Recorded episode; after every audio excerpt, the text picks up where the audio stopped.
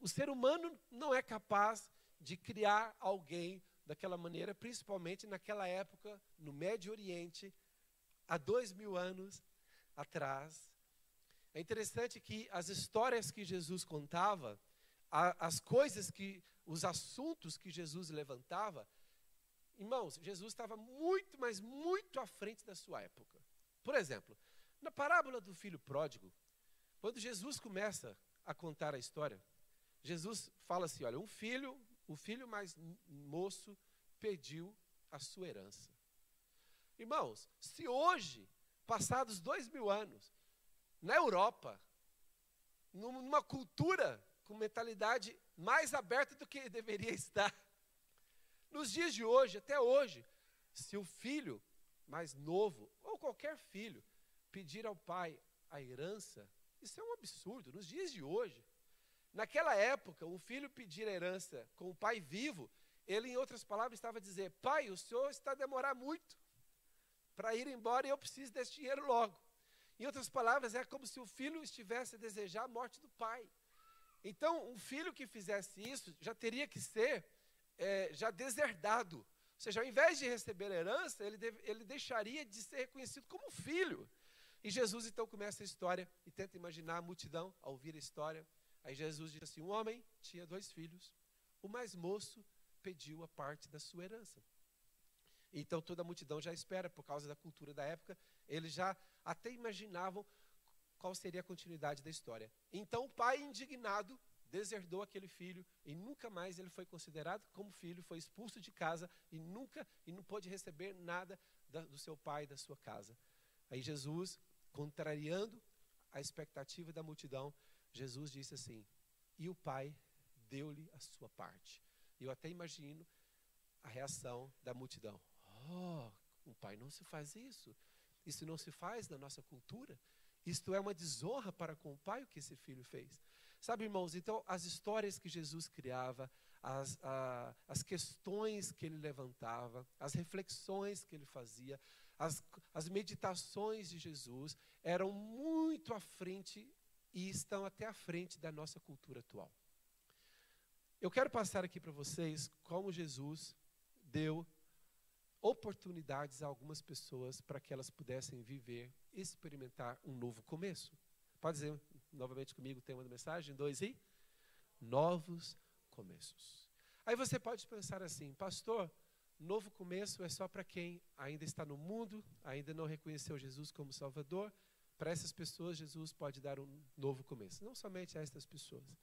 Jesus é poderoso para dar novos começos para todos nós que já estamos na Sua presença, que já fazemos parte da comunidade cristã. Jesus é poderoso para nos dar também um novo começo. Mas eu quero dar aqui alguns exemplos e nem vou aos textos, porque eu penso que a maioria de vocês já conhece as histórias e para quem não conhecer, eu vou deixar aqui facilitado também. A primeira pessoa que eu quero mencionar que Jesus ofereceu a oportunidade de um novo começo foi a uma mulher que morava numa região chamada Samaria. E como a Bíblia não deu nome a esta mulher, esta mulher ficou conhecida na Bíblia como a mulher samaritana. Imagina a mulher samaritana, simplesmente porque ela era a mulher da Bíblia que morava em Samaria e teve um encontro com Jesus. Aquela mulher era uma mulher semelhante a muitas mulheres, e não somente mulheres, semelhante a muitos homens da nossa geração também. Aquela mulher era uma mulher com muitas decepções sentimentais, muitas frustrações sentimentais, muitas derrotas sentimentais. Sabe, irmãos, nós queremos prosperar e ser abençoados em todas as áreas da nossa vivência. E nós queremos também ser abençoados. Nós queremos também ser abençoados e, por exemplo, a gente fala de bênção, a maioria das pessoas, elas conectam bênção com questões financeiras, com questões materiais. Mas nós sabemos que uma das áreas que mais nos importam, por exemplo, eu sei que é muito importante na vida de todas as pessoas, é a área sentimental. Porque se a pessoa não está bem na área sentimental, isto vai abalar, inclusive, a área material, a área financeira, não é verdade? A área, ou seja, eu sei de pessoas que, porque falharam, tiveram problemas na vida sentimental, a vida financeira foi, teve problemas. Gostaria que não houvesse conversas aqui, rapidamente aí, eu não sei o que, que irmã está falando, mas rapidamente, não é momento agora, não sei o que, que é, mas não é momento, tá bem? Olha aqui, porque vai falando, vai, vai chamando a atenção das pessoas. A sala está um pouco vazia. Então é o seguinte, irmãos, é assim, é, Jesus, antes de falar de Jesus, continuar aqui, o sentimento da pessoa.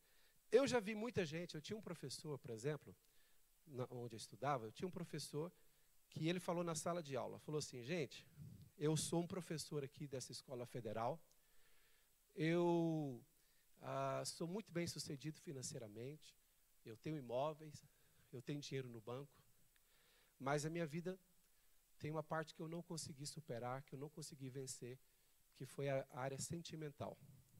Eu tive problema, tive, passei por uma separação, e isso frustrou a minha vida, abalou também a minha vida financeira, a separação. Quem é que não se separa e não abala a vida financeira? E ele disse o seguinte: olha, às vezes a gente luta por coisas materiais, por coisas financeiras, mas a gente se descuida da área sentimental e aquela área sentimental depois vem e, e bagunça as outras áreas todas. Sabem? Então, assim, esta mulher samaritana era uma mulher que tinha, a, que tinha a vida sentimental dela arrasada. Ela tentou a felicidade com o casamento. E quando volto a dizer, estou a falar de uma mulher, mas pode se aplicar, obviamente, aos homens. Ela teve um casamento e quem é, as pessoas desde crianças às vezes já crescem com aquela expectativa. Um dia eu vou encontrar alguém, eu, eu vou me relacionar com alguém, eu vou me casar e eu vou constituir família. Sabe, isso faz parte dos sonhos das pessoas, não é? É, é normal. E muitas pessoas, elas, quando elas é, se decepcionam nesta área, elas é, perdem muitas vezes a graça até da vida, a graça de, de viver.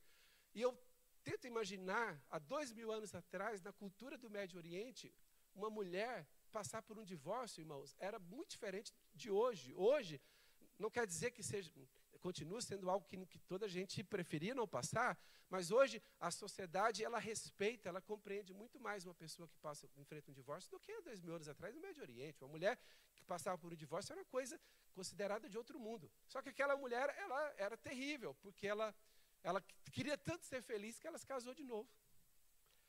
Só que sabe que as estatísticas mostram que a possibilidade, as possibilidades de um segundo casamento não dar certo é o dobro da possibilidade do primeiro não dar certo. O dobro. A maioria, grande parte das pessoas que vão para o segundo casamento também, também não dá certo. Então, essa mulher não deu certo. E ela tentou, então, um terceiro casamento. E as estatísticas mostram que o terceiro casamento ainda tem a possibilidade maior de não dar certo. Ou seja, na verdade, na estatística, o primeiro ainda é o que tem maior probabilidade de dar certo. O segundo tem menos, o terceiro menos ainda. Aquela mulher já tinha tido cinco. Então aquela mulher, ela com certeza tinha muitas crises, né? Na verdade, ela tinha muitos problemas, ela com ela mesma, com, com a sociedade, com as pessoas. A Bíblia diz que ela, foi, ela ia buscar água no calor do meio-dia, porque ela não queria se encontrar com ninguém, ela não queria passar por zombaria. Jesus, então, oferece um novo começo à mulher samaritana. Sabe, irmãos, aquela mulher, quando Jesus deu atenção para ela, e Jesus deu valor àquela mulher, aquela mulher, ela passou, a, é como se ela tivesse ido ao impacto. O encontro dela com Jesus no poço é como se ela tivesse ido ao impacto ela teve uma experiência de cura, uma, uma experiência de libertação. E ela ficou tão feliz, sentindo tão importante, tão, tão amada, porque o, o, Messias se revelou a ela, e ela pensou assim: Poxa, eu pensava que eu era a pessoa menos merecedora do mundo, eu era a pessoa, a pior, a maior pecadora do mundo, e o Messias se apresenta a mim. Sabe, irmãos, e aquela mulher toda cheia de alegria, radiante, ela foi anunciar Jesus às outras pessoas. Agora eu quero dar um outro exemplo. A mulher que foi apanhada em flagrante adultério.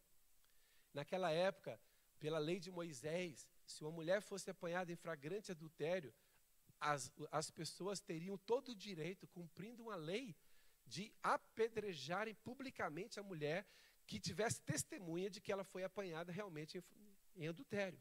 E aquela mulher, a mulher foi apanhada e aquelas pessoas juntaram as duas situações. Elas, elas, as pessoas queriam condenar a mulher apanhada em adultério, mas ao mesmo tempo elas queriam colocar Jesus à prova.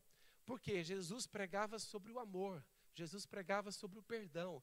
E eles pensaram o seguinte: vamos ver se esse Jesus, ele cumpre as escrituras ou se esse Jesus, ele só prega sobre o amor, descumprindo as escrituras. Então, eles colocaram armadilha para Jesus e levaram, eles poderiam ter apedrejado a mulher sem falarem nada com Jesus, mas eles conduziram a mulher até onde Jesus estava. E eles disseram assim: Jesus, esta mulher foi apanhada em flagrante adultério.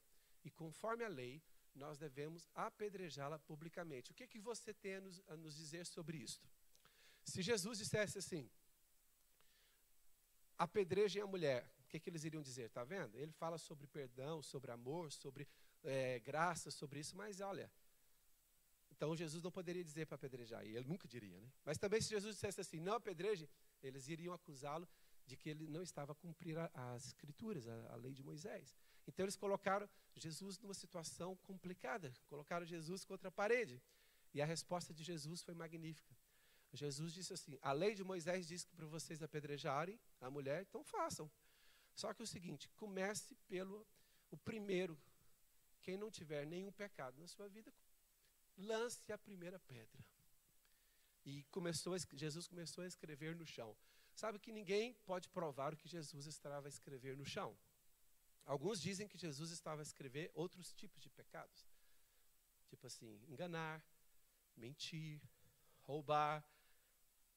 E porque Jesus tinha dito: quem não tiver pecado, lance a primeira pedra. Agora imagine eles, eles a lerem o que Jesus escrevia na areia.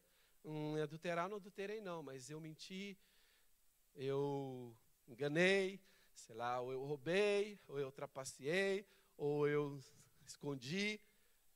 Mas alguns dizem que Jesus estava escrevendo o próprio nome dos acusadores da mulher, sem os conhecer. Por causa de, uma, de um texto que está no Velho Testamento, em que diz que Jesus escreveu o nome. Agora é interessante que aqueles homens com a pedra na mão, vamos imaginar, a consciência bateu forte e eles não tiveram coragem de lançar uma pedra na mulher, soltaram as pedras, foram embora. Jesus continuava a escrever na areia. Quando Jesus olha, já não tem ninguém perto da mulher, foram embora. E ele pergunta à mulher: Onde estão os teus acusadores? Eles não te condenaram? Ela diz: Não. E ele diz: Nem eu tampouco te condeno. Agora preste atenção numa coisa aqui. Aqueles homens foram embora porque eles também tinham pecados. Daquela, de toda aquela gente, qual era o único que não tinha pecado algum? Você já viu que os que têm pecado querem condenar os outros. Mas quem não tem, não tem essa necessidade de condenar os outros. Já viram isso? Jesus, que era o único perfeito que poderia cumprir a lei de Moisés, sabia que Jesus era o único que poderia cumprir a lei de Moisés. Ele não quis, porque sabia que as pessoas que mais acusam e condenam os outros são as que estão mais. Hum, cuidado aí. Quem tem necessidade de acusar demais e condenar demais, pode ser que esteja com problema.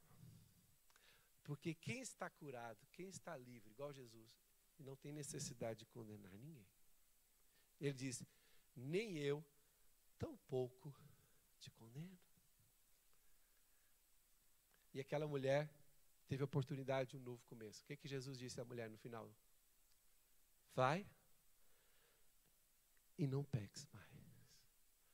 O novo começo daquela mulher foi: ela foi poupada da morte, foi poupada da condenação, do apedrejamento, mas a ordem de Jesus para ela foi: começa uma nova história, começa uma nova vida sem pecado. Vai e não peques mais. Glória a Deus. Louvado seja o nome do Senhor. Terceiro exemplo. Agora eu vou entrar com os exemplos de homens. Até agora eu só dei exemplo de mulheres. Exemplo do homem Zaqueu. Zaqueu era um judeu muito inteligente, com capacidades matemáticas, e ele prestou um concurso federal. Quem aqui que já quis prestar um concurso? Concurso nacional, federal, seja como for. Zaqueu prestou um concurso. Estou aqui usando isso aqui de uma maneira de, a brincar. Mas Zaqueu, de alguma maneira, ele concorreu a um cargo para trabalhar para a entidade mais poderosa da época. Qual era a entidade, a entidade mais poderosa da época? O Império Romano. Então ele fazia parte de uma nação subjugada pelo Império Romano. E o Império Romano abriu candidatura para alguém trabalhar como cobrador de taxas, cobrador de impostos. Zaqueu, sabendo do perigo que era fazer aquela função, ainda assim ele aceitou para ele e tornou-se, aos olhos do povo, um traidor. Por quê? Porque ele era um judeu, Israel estava subjugado pela força e pressão e opressão do Império Romano, e o Império Romano era muito esperto. Ao invés de enviarem romanos, que, que ele fazia? O Império Romano contratava gente no meio do povo que conhecia as manhas dos trabalhadores e como eles ganhavam, o que eles faziam. E contratava um próprio judeu para extorquir ou para explorar a nação subjugada. Então, Zaqueu recebia ordens, e aquelas ordens eram alteradas sempre. Agora queremos que você, é, por exemplo, tire agora não 20% do que as pessoas produziram, quero que você tire 30%. Zaqueu ele andava, ele podia andar com dois oficiais romanos para sua proteção. Zaqueu andava no meio do povo e todo o povo zombava dele. Por quê? Aos olhos dos outros judeus, ele era um traidor, porque ele aceitou, ele aceitou ficar rico, ele aceitou ganhar dinheiro, tirando dinheiro do seu próprio povo, denunciando aqueles que não pagavam as taxas para Roma para ganhar mais dinheiro para ele mesmo. Então, irmãos, Zaqueu chegou o um momento que ele já estava rico. Rico em termos de dinheiro, mas pobre em termos de relacionamentos. Porque ninguém de Israel queria ser amigo dele. Sabia que nem os pais de Zaqueu já se relacionavam com ele. Porque os pais de Zaqueu se senti, é, sentiram que o, tinham o sentimento de que eles foram desonrados pelo filho. É como se o filho tivesse virado o ser mais terrível. Então, irmão, Zaqueu, agora tenta imaginar uma pessoa vivendo num país, você vive no seu país, você tem muito dinheiro, mas ninguém quer tomar, sentar ao seu lado para tomar um café. Você não consegue almoçar e jantar com ninguém, você não consegue passear com ninguém, você não consegue. Você, você é um cara solitário, mas você fala assim: ai, mas eu tenho dinheiro. De que adianta ter dinheiro sozinho? Dinheiro é bom quando você tem pessoas para estar tá em comunhão. Sim ou não? Então Zaqueu, infeliz, ó, veja bem, Zaqueu, rico, mas infeliz, um dia ouviu falar que o profeta Jesus estava a passar ali próximo onde ele estava. Zaqueu, a Bíblia diz que por ser de baixa estatura, e ele sabia, olha aqui, presta atenção aqui, irmãos. Zaqueu não se intrometeu no meio da multidão que seguia Jesus, porque ele pensava assim, porque sabe que o cobrador de impostos tinha uma roupa própria. Ele usava uma roupa própria para ser diferenciado. Isaqueu deve ter pensado assim: se eu entrar no meio do povo com essa roupa, eles verem que eu sou um cobrador de impostos, eles vão, ó, vão zoar comigo, vão, vão me vaiar, no mínimo vão me vaiar se, se não me surrarem. Aí o que acontece? Eles sobem numa árvore para avistar Jesus à distância. Mas Jesus quer sempre o quê? Oferecer o um novo Zaqueu, você tomou uma decisão errada na sua vida. Você se comprometeu com o império. Mas Jesus direciona-se para aquela árvore onde Zaqueu estava. Jesus chega naquela árvore, aponta para Zaqueu e diz: Zaqueu, desce da árvore. Sabe que é uma história? Lembrei, vi agora que o pastor Fábio, eu lembrei dessas histórias engraçadas. oh, sabem que uma vez um pastor pediu para uma pessoa, para um diácono, fazer uma pregação na igreja. O diácono nunca tinha pregado na igreja. O pastor falou assim: domingo você vai fazer uma pregação na igreja. E o diácono, ele não estava estudando muita Bíblia, mas ele aceitou o desafio e foi pregar na igreja. Aí o diácono começou a fazer a pregação na igreja. Aí ele falou assim: então, irmãos, Nicodemos era baixinho. E Nicodemos queria muito seguir Jesus. Queria ver Jesus. E ele subiu numa árvore. Aí Nicodemos estava lá em cima da árvore. E o pastor, e o pastor na cadeira se remoendo. Vocês conseguem, irmão, vocês conseguem imaginar quando um pastor está aqui, está ouvindo alguém falando alguma coisa que está fora? O que, que a gente faz? A gente pensa assim: se a gente interferir, vai ficar mal. Se a gente também não interferir, fica mal. O que, que a gente faz? Sabe, irmãos? Aí o pastor, como quem não quer nada, o irmão ficou insistindo. Nicodemos subiu na árvore. Aí o pastor, de jeitinho, chegou nele assim, falou: só vou dar um, um, um aviso aqui. Aí falou no ouvido: não é Nicodemos, é Zaqueu. Aí o, o rapaz disfarçou. Obrigado pelo aviso, pastor, tá? Então, irmãos, é, como eu estava dizendo para vocês, quando Nicodemos estava em cima da árvore, e a multidão estava chegando, Jesus olhou para ele e falou assim: Nicodemos, desce daí que é o lugar do Zaqueu. Sabe aquelas pessoas orgulhosas que ao invés de, de, de admitirem o erro, Jesus tem que falar, irmãos, para Nicodemos que o lugar da árvore era de Zaqueu. Muito bem. Depois vocês ligam lá aquele sorrisinho lá. Quem não esteve aqui de manhã não, não sabe. É que o pastor Fábio, ele às vezes conta aqui algumas coisas e as pessoas não riem. Aí o pastor Fábio, quando vai contar alguma coisa, ele já deixa o áudio lá na mesa. Aqueles igual de programa, de auditório. Então, quando ele fala, já sai lá o riso automático. Tem aí? Tem, tem não, né? tem? Vamos lá, vamos lá, vamos ver. Só para quem não veio de manhã, Fábio acaba de contar uma história e toda a gente não entende a história. Acho que eles não acharam ali, não. Nicodemos desce daí, aí é o lugar do Zaqueu.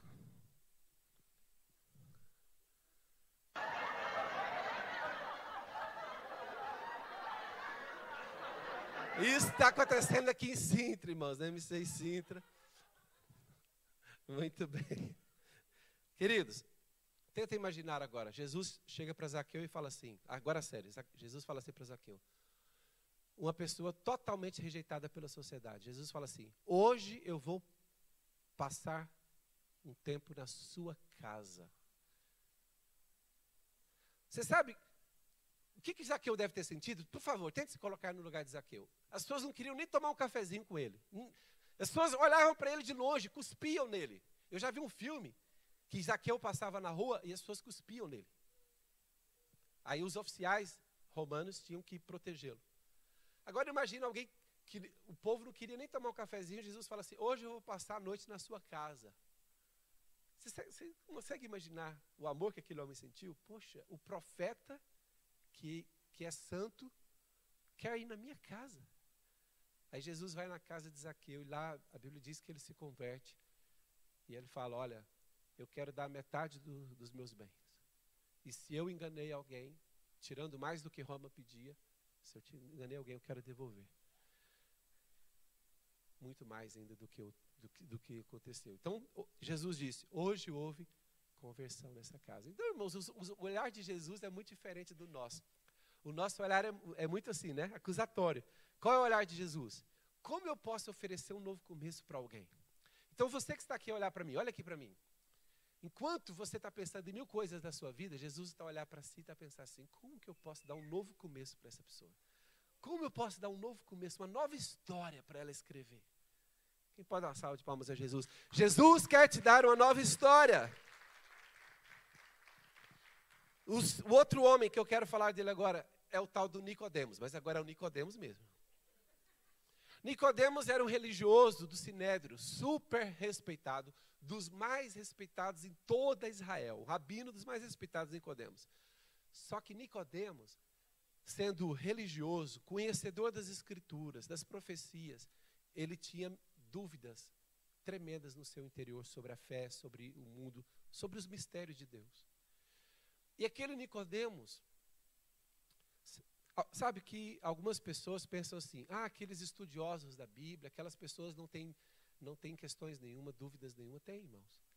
Nicodemos era uma pessoa que estava é, cheia de, de dúvidas e suposições e sem entendimento de muitas coisas, porque o mundo espiritual tem muitos mistérios envolvidos. E aquele Nicodemos, ele entendeu o seguinte: esse Jesus, por mais que os religiosos o critiquem, ele é um enviado de Deus. E Nicodemos reconheceu. Só que Nicodemos era muito respeitado pelo sinédrio, pelos religiosos da sua época. Então ele não poderia ter um encontro com Jesus às claras. Então ele combinou de se encontrar com Jesus à noite, quando ninguém estivesse a vê-lo. Então a Bíblia diz que Nicodemos foi ter com Jesus à noite. E Jesus o recebeu. E ele começou a fazer perguntas para Jesus. Aí Jesus disse-lhe o seguinte: É necessário nascer de novo. Importa-vos nascer de novo. Nunca ninguém teria coragem de dizer aquele, aquele líder do mais alto nível de Israel. Jesus disse: Você conhece as Escrituras na sua mente, mas você precisa nascer no reino de Deus. Sabe, aquele Nicodemos saiu dali com outra perspectiva. Até um religioso, irmãos, que perseguia os discípulos de Jesus, um dia Jesus o acolheu, o ensinou e deu-lhe uma oportunidade de nascer no reino de Deus. Sabe? Vocês ouviram o testemunho aqui dois domingos atrás de um ex-muçulmano? Vocês lembram do testemunho? Um ex-muçulmano que está na nossa igreja, lá da Síria. Como que foi a conversão dele? Sabe, irmãos, novos começos é algo que Jesus quer dar para todas as pessoas. O último exemplo que eu quero dar é de Pedro. Aí você pensa assim, por que que Pedro, por que que Pedro precisava de um novo começo? Por que, que Pedro começava, precisava de um novo começo? Pedro era uma pessoa normal, irmãos, uma vida normal, alguém mediano ali na sua sociedade. Pedro era um pescador. E Pedro, naquela época, irmãos, não tinha como a pessoa crescer na vida. Sabe essa coisa que hoje a gente tem aqui? Fulano pode ter nascido na favela, pode ter nascido na comunidade, pode ter nascido pobre, pode ter nascido não sei o quê. Se a pessoa estudar, ela pode progredir na vida, pode sei o quê. Mano, naquela época não tinha isso. Para quem morava naquelas aldeias de Israel. Alguém que nasceu e se tornou pescador como Pedro, Pedro já sabia como que ia terminar a vida dele. Sabe como que ele sabia que teria, terminaria a vida dele? Pescador. Já estava traçado o destino. Quando eu fiz uma viagem ao Egito, foi uma viagem muito interessante. Eu conheci um bairro lá no Egito, que é o bairro de toda a parte da população que cuida do lixo do Cairo, do lixo da cidade. Aquilo para nós não faz parte, não entra na nossa cabeça, na nossa concepção aqui da Europa. Todas as pessoas daquelas famílias que moram naqueles bairros, todo mundo nasce com um futuro, com um destino traçado eles vão cuidar do lixo da capital até morrer. E os filhos vão continuar. Não tem hipótese alguma de alguém que nasceu naquelas famílias, naquele bairro, um bairro, sabe, tenta imaginar, um bairro da capital que cuida de todo o lixo, e aquela família, aquela classe, o destino deles é isso, e dos filhos deles é isso, não tem como fugir dali. Irmãos, é muito estranho você entrar nas ruas de um bairro e toda a gente está lá fora enrolando lixo. Caminhões chegando com lixo, eles preparando lixo para colocar no caminhão para levar para outro lugar. Irmãos, um lugar feio, horrível. Um missionário, algumas décadas atrás, foi evangelizar esse bairro. E ele começou um culto nesse bairro. E as pessoas começaram a aceitar Jesus. A igreja ficou famosa, ficou conhecida como a Igreja do Lixão. Se você quiser depois pesquisar, em Cairo, no Egito, a Igreja do Lixão. A igreja hoje tem milhares de membros. Eles, não há nenhum lugar no bairro digno.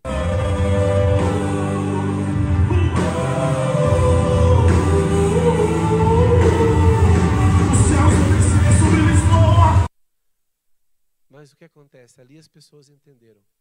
Jesus tem um novo destino para mim. Uma, uma vez, a vez que Jesus se encontrou com Pedro, pescador, Pedro já sabia que seria pescador a vida inteira. Era o destino dele. Mas Jesus olha para ele e diz assim: Pedro, farei de ti um pescador, mas de homens. Foi a primeira vez que Pedro se permitiu, não naquele dia, porque no dia ele não entendeu. À medida que ele andava com Jesus, é que a mente dele foi se abrindo. Pela primeira vez, Pedro se, se permitiu pensar em ser alguma coisa na vida que não um pescador. Sabe, irmãos, a mente do ser humano pode estar muito amarrada, presa pela cultura de onde ela, ela está inserida. Jesus é alguém que liberta mentes presas pela cultura local, pelo que foi formatado na sua mente. E Pedro se permitiu sonhar de um pescador de homens ao apóstolo do Messias, apóstolo de Cristo. De pescador de almas para um grande pregador na capital, Jerusalém. Sabem? Quando você tem um encontro com Jesus, você pode começar a escrever uma nova história na sua vida. Você precisa começar uma nova história na sua vida. E a última história que eu vou contar, eu dei cinco exemplos aqui, duas mulheres e três homens, mas a última história que eu vou contar é sobre dez pessoas. Lucas 17, 11 Lucas 17, 11 até o verso 19. Diz assim a palavra. Lucas 17, verso 11. Vou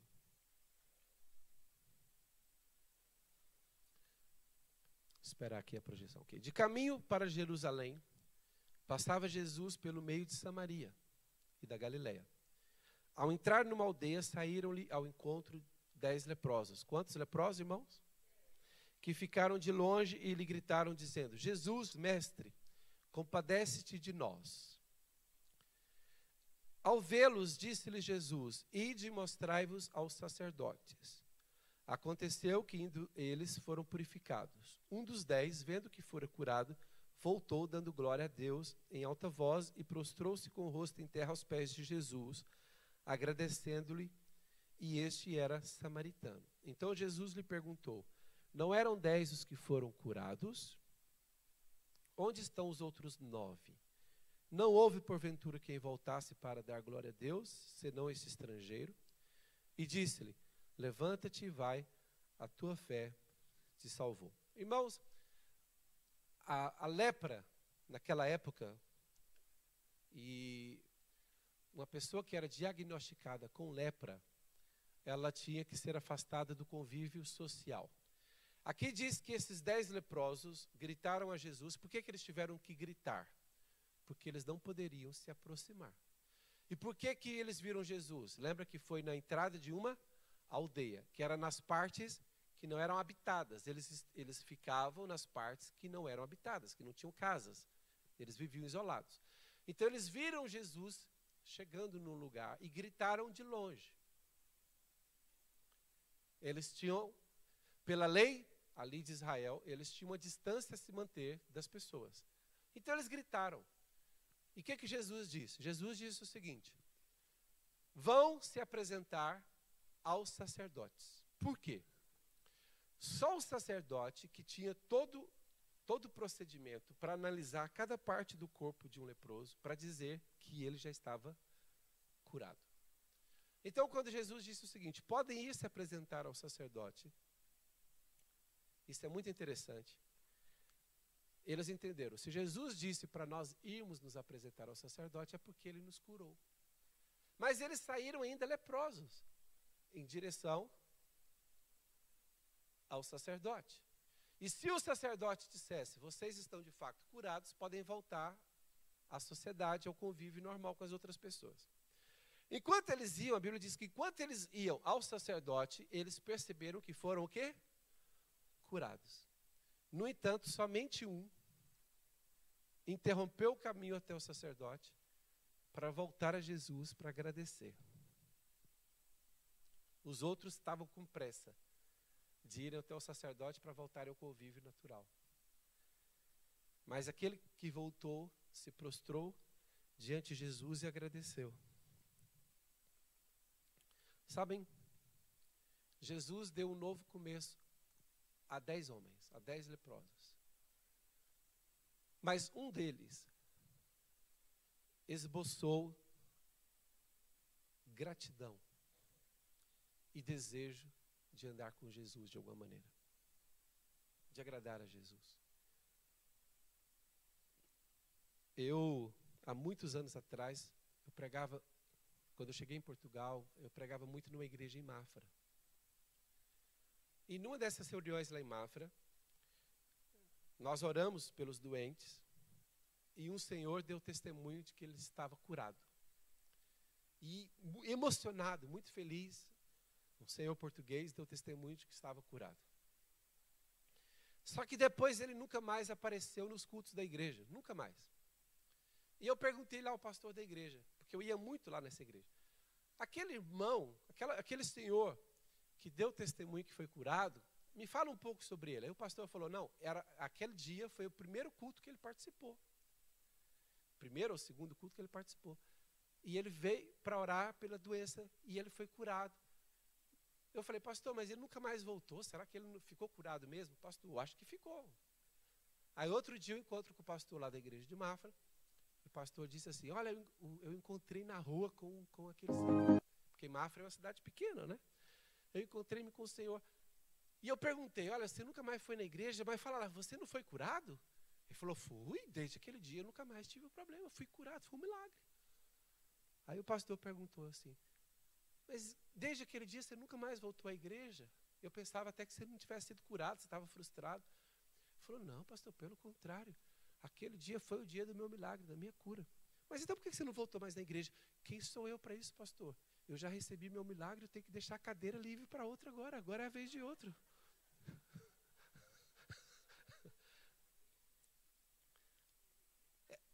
Esta não é a visão do reino de Deus. Imagina, ele fez o que os nove leprosos fizeram. O quê? Jesus, cura-nos! Jesus, podem ir ao sacerdote. Ah, Agora deixa Jesus quieto, né? Ele já curou a gente, a gente não precisa de Jesus mais não. Sabe, irmãos, no reino de Deus é diferente. Se você recebe uma bênção de Deus, não é para você deixar a cadeira para receber a bênção de Deus, não, irmão. Se você recebe a bênção de Deus, você veio agora para ser um abençoador. Dá uma salva de palmas para Jesus. Quem recebe uma bênção, continua para ser um abençoador. Quem é salvo, agora é um proclamador do Evangelho. Quer que eu prove isso para vocês na Bíblia? que quem é salvo agora tem que ser um proclamador do Evangelho. Quem quer que eu prove na Bíblia? Jesus disse, Paulo disse, Jesus nos reconciliou consigo mesmos. Só isso que Jesus fez? Ele nos reconciliou consigo mesmo e nos deu o ministério da reconciliação. Ou seja, todos os crentes que foram reconciliados receberam automaticamente o ministério da reconciliação. Então, toda gente que foi salvo tem uma chamada de Deus para salvar os outros. Amém? Fica de pé, por favor, os irmãos do louvor. Nós vamos.